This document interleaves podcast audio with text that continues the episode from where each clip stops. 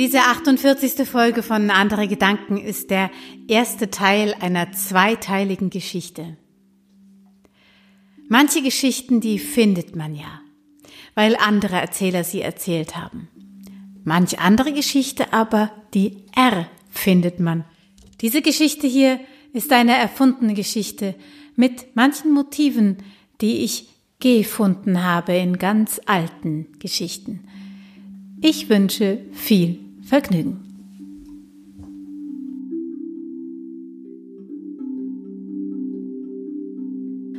Ich bin in einem Wald spazieren gegangen und ich weiß nicht, ob ihr das so kennt von Waldspaziergängen.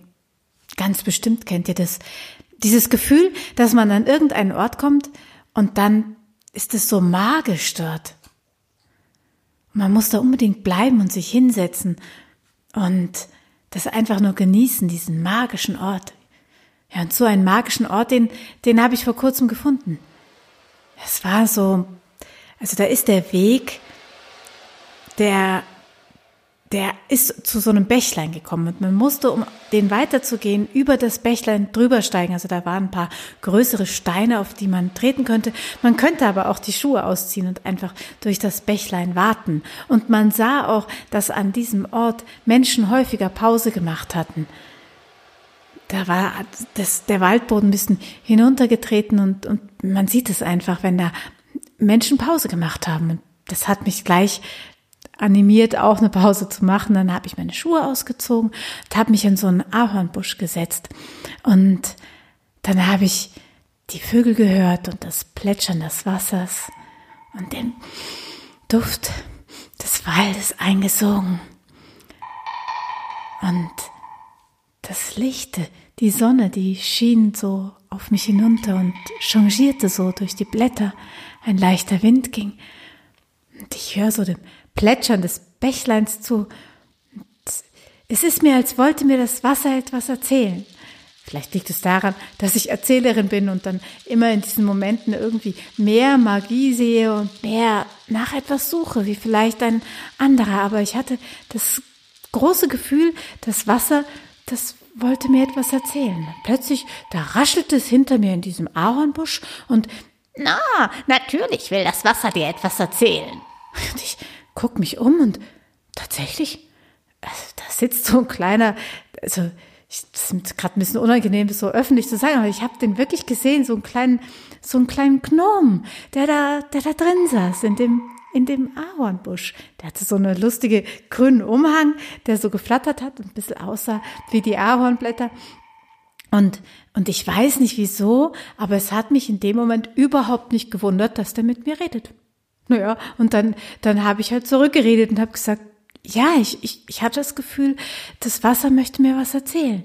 Ja, sag ich doch, du musst doch nur die Augen schließen und zuhören. Dann wirst du die Geschichten des Wassers schon hören. Los, los! Ja, und dann habe ich mich da hingesetzt und habe die Augen geschlossen. Und dann hat das Wasser mir was erzählt. Ja, und das war so schön, dass ich euch das natürlich gleich weitererzählen muss. In diesem Plätschern von dem Wasser. Da hat mir das Wasser gesagt, dass es tatsächlich Geschichten erzählt. Also, wenn, wenn jetzt zum Beispiel ein Igel durchs Wasser läuft, ja, also ein Igel, sagen wir mal eine Igelfrau. Und ähm, die Igelfrau, die, die weiß noch gar nichts von ihrem Glück, aber sie trägt bereits Igelkinder in ihrem Bauch und das Einzige, was sie weiß, ist, dass sie unbedingt ein Nest bauen muss und, und von diesem Nestbautrieb getrieben läuft sie also durch das Wasser und ist ganz und gar emsig. Ja, dann erzählen die Füße der Igelfrau dem Wasser genau jene Geschichte. Die Geschichte, wo die Igelfrau herkommt, was ihre Wünsche sind, selbst die, die sie selbst nicht kennt, und wo sie hingeht, ja, dass sie ihr Nestlein baut. Und diese Geschichte, die erzählt dann das Wasser, deswegen plätschert es auch so. Ja, und, und wenn ich jetzt meine Schuhe ausziehe und durch den Bach gehe, dann erzählen auch meine Füße dem Wasser, woher ich komme und was meine Wünsche sind und wohin ich gehe.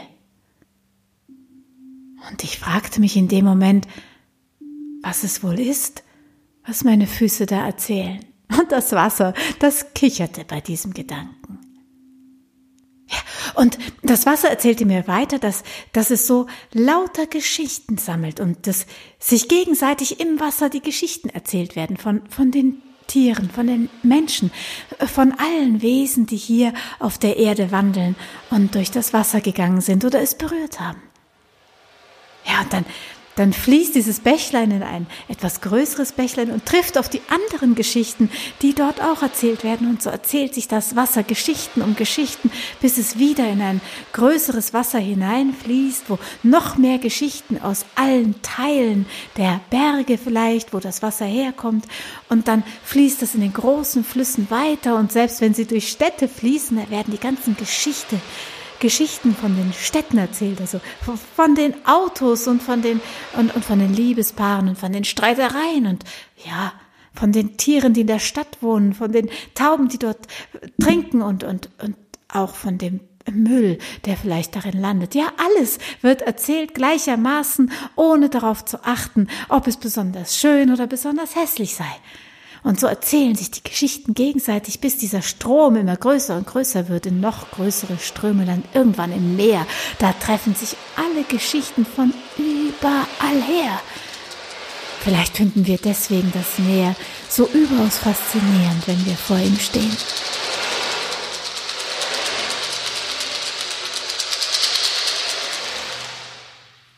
Doch dann kommt die Sonne und zieht das Wasser nach oben durch ihre Hitze.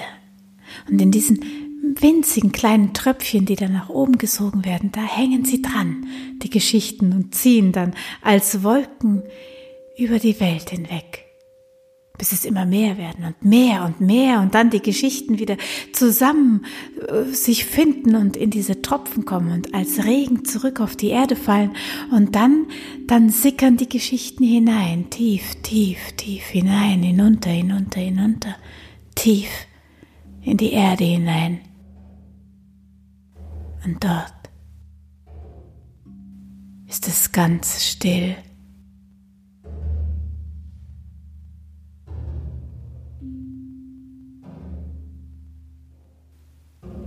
Denn dort lauscht sie selbst, die Erde selbst, all jenen Geschichten von allen Wesen, die auf ihr wandeln. Und erst wenn die Erde dort tief in sich selbst allen Geschichten gelauscht hat, den Geschichten der Wasser, erst dann lässt sie die Wasser wieder frei. Und dann kommen sie als frisches Quellwasser hinaus, um wieder neue Geschichten zu sammeln. Und so fließt dieses Bächlein vorbei. Und so geht das schon seit Jahren, seit Jahrzehnten, seit Jahrtausenden, seit vielen Millionen von Jahren.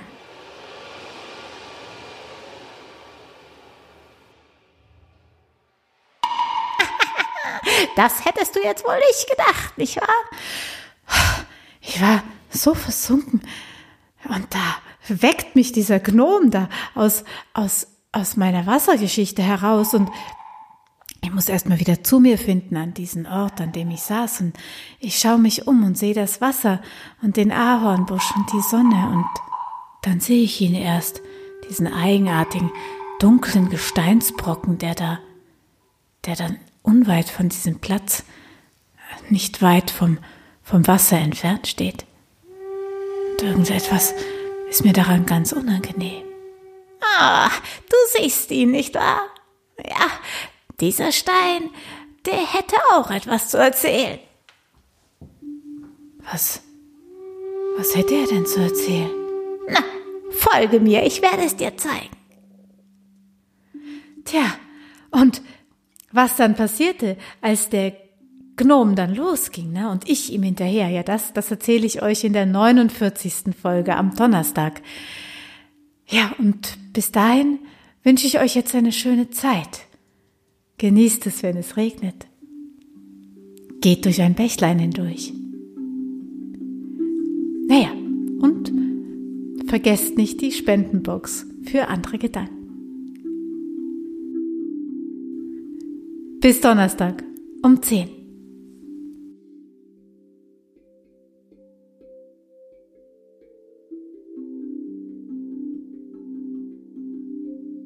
Die Spendenbox für andere Gedanken, ja, die findet ihr unter www.storybox-muentchen.de.